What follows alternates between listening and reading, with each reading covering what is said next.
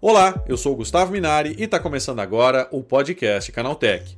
Uma série de imagens pornográficas falsas e criadas com inteligência artificial da cantora Taylor Swift foram publicadas em redes sociais como X, o antigo Twitter, Reddit e Facebook.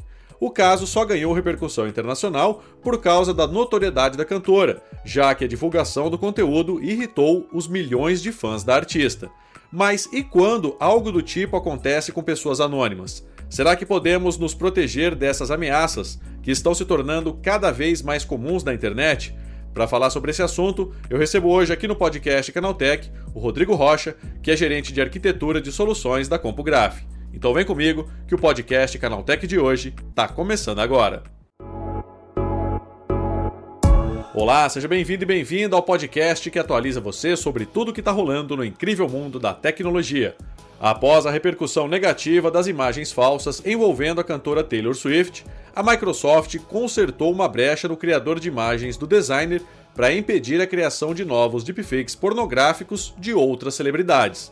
Casos como esse são mais comuns do que a gente pensa e, na maioria das vezes, só ganham espaço na mídia quando acontecem com pessoas famosas. É sobre esse assunto que eu converso agora com Rodrigo Rocha, que é gerente de arquitetura de soluções da CompuGraph.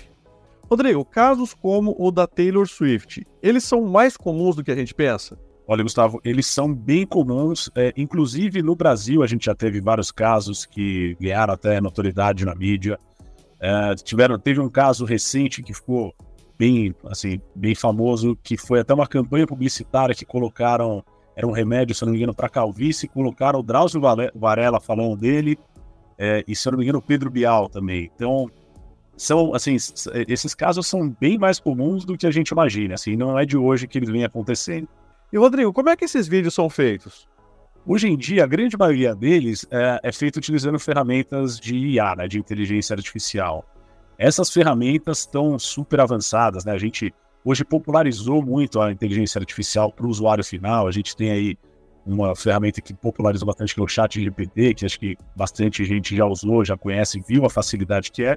E hoje tem ferramentas desse tipo para fazer, é, produzir conteúdo de deepfake também.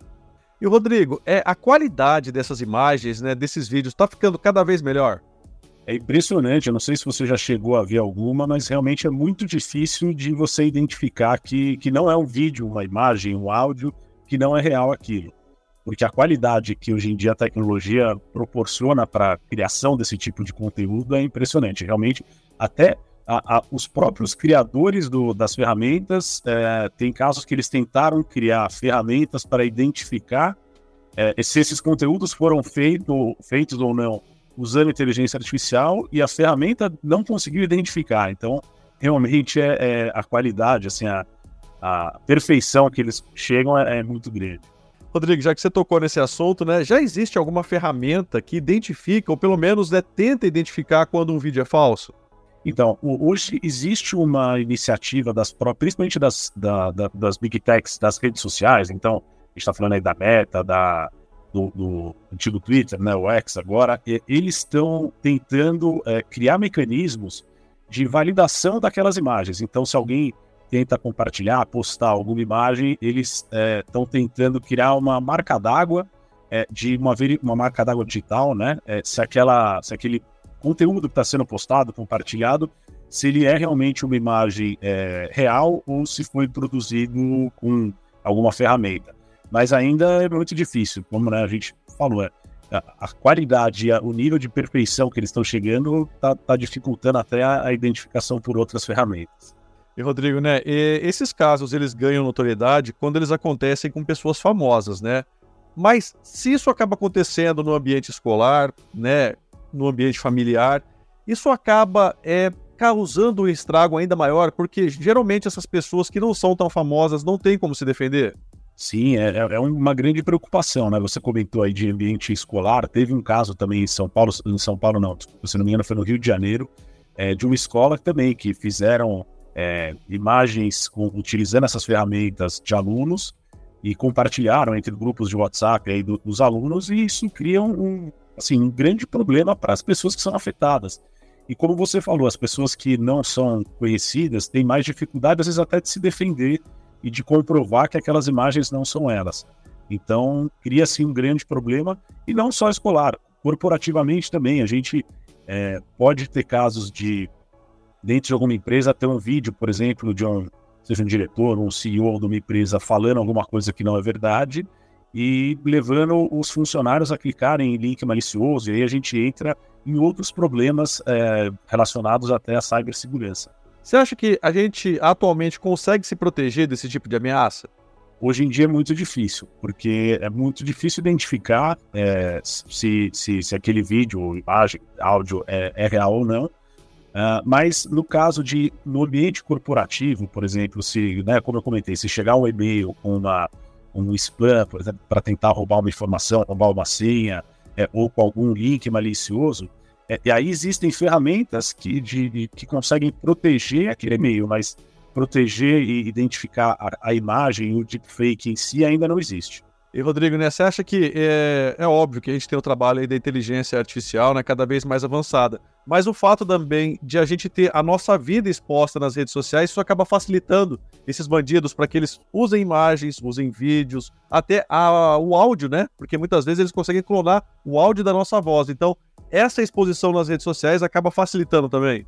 Não, com certeza. Assim, a, a, a grande fonte de informação é, desses criminosos para fazer esse tipo de, de conteúdo é o que está disponível em rede social. Por isso que eu acho que as pessoas que são é, famosas acabam sendo maiores vítimas, porque eles têm muita imagem, muito vídeo, muito áudio deles compartilhados, é, não só em rede social, mas em outros meios também.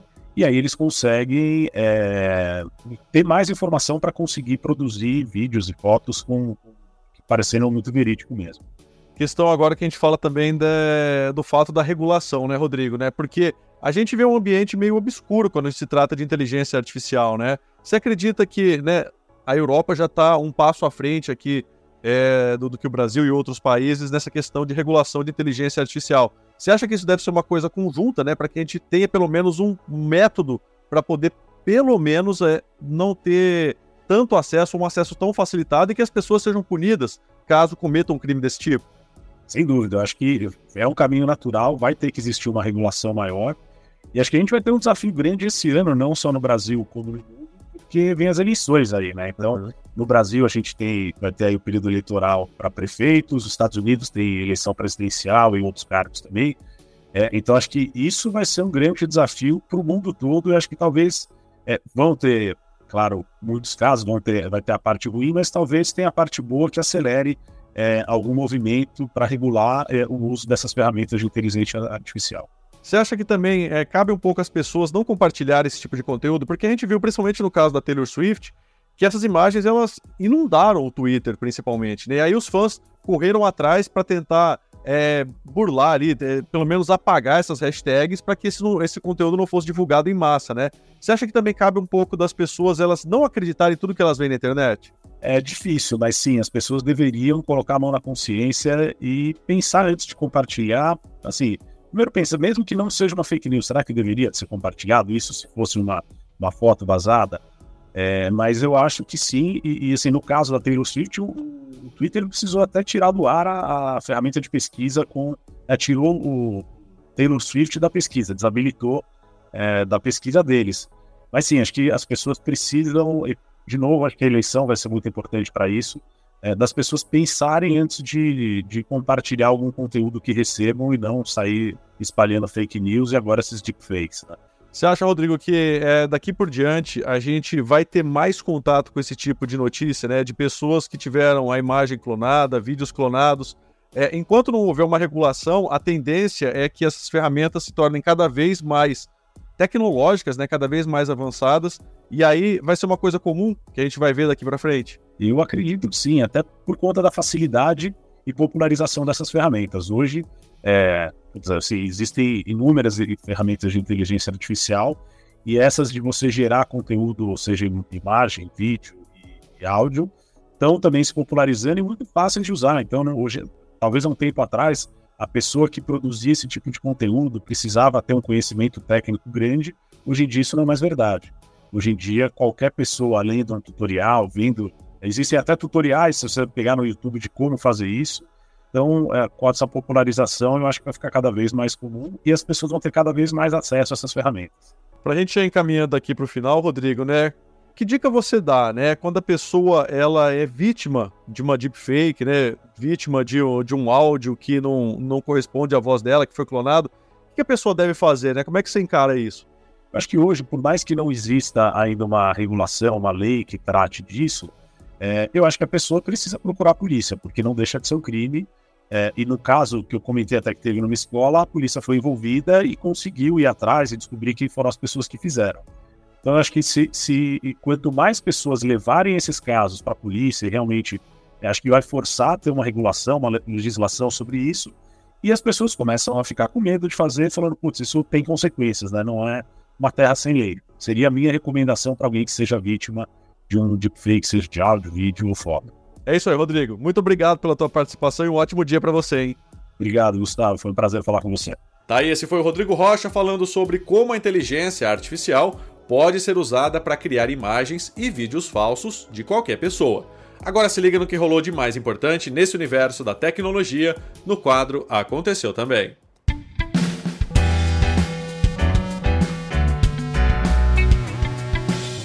Chegou a hora de ficar antenado nos principais assuntos do dia para quem curte inovação e tecnologia.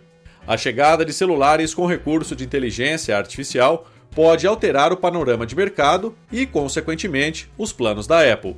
De acordo com informações recentes fornecidas pelo analista Min-Chi Kuo, a empresa de Cupertino deve reduzir o ritmo de produção do iPhone em cerca de 15% em 2024, em comparação com o ano passado.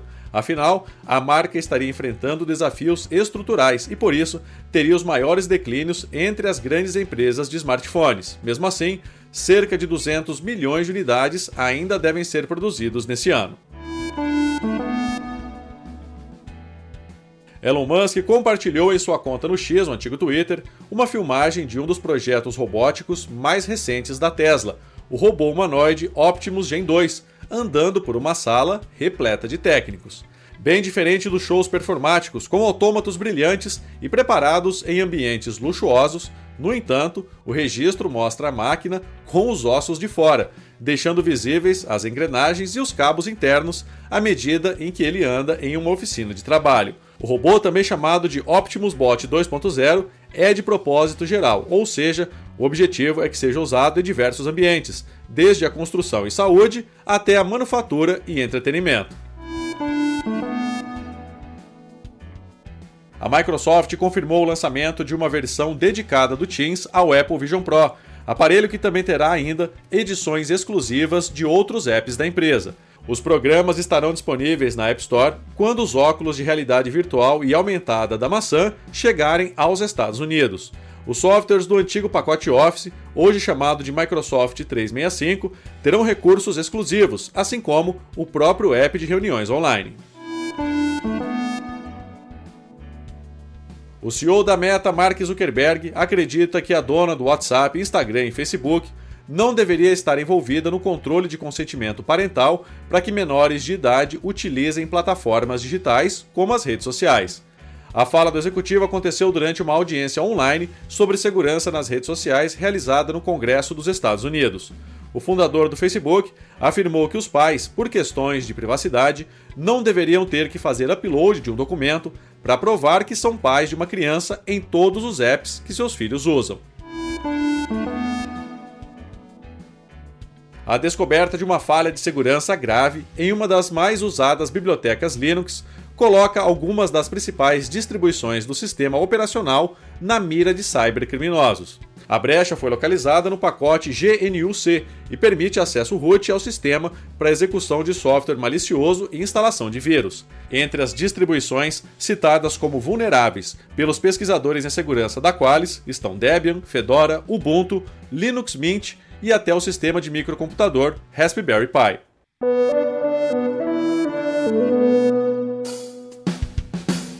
Tá Tá com essas notícias, o nosso podcast Canaltech de hoje vai chegando ao fim. Lembre-se de seguir a gente e deixar uma avaliação no seu aplicativo de podcast preferido. É sempre bom lembrar que os dias de publicação do programa são de terça a sábado, com o um episódio novo às 7 da manhã para acompanhar o seu café. Lembrando que aos domingos tem também o Vale Play, o podcast de entretenimento do Canaltech. Esse episódio foi roteirizado e apresentado por mim, Gustavo Minari, e a edição foi do Vicenzo Varim. O programa também contou com reportagens de Augusto Dalla Costa, Vinícius Mosquen, Felipe De Martini e Bruno De Blasi. A revisão de áudio é do Wallace Moté, com trilha sonora de Guilherme Zomer, e a capa desse programa foi feita pelo Eric Teixeira. Agora nosso podcast vai ficando por aqui. A gente volta amanhã com mais notícias do universo da tecnologia para você começar bem o seu dia. Até lá, tchau, tchau.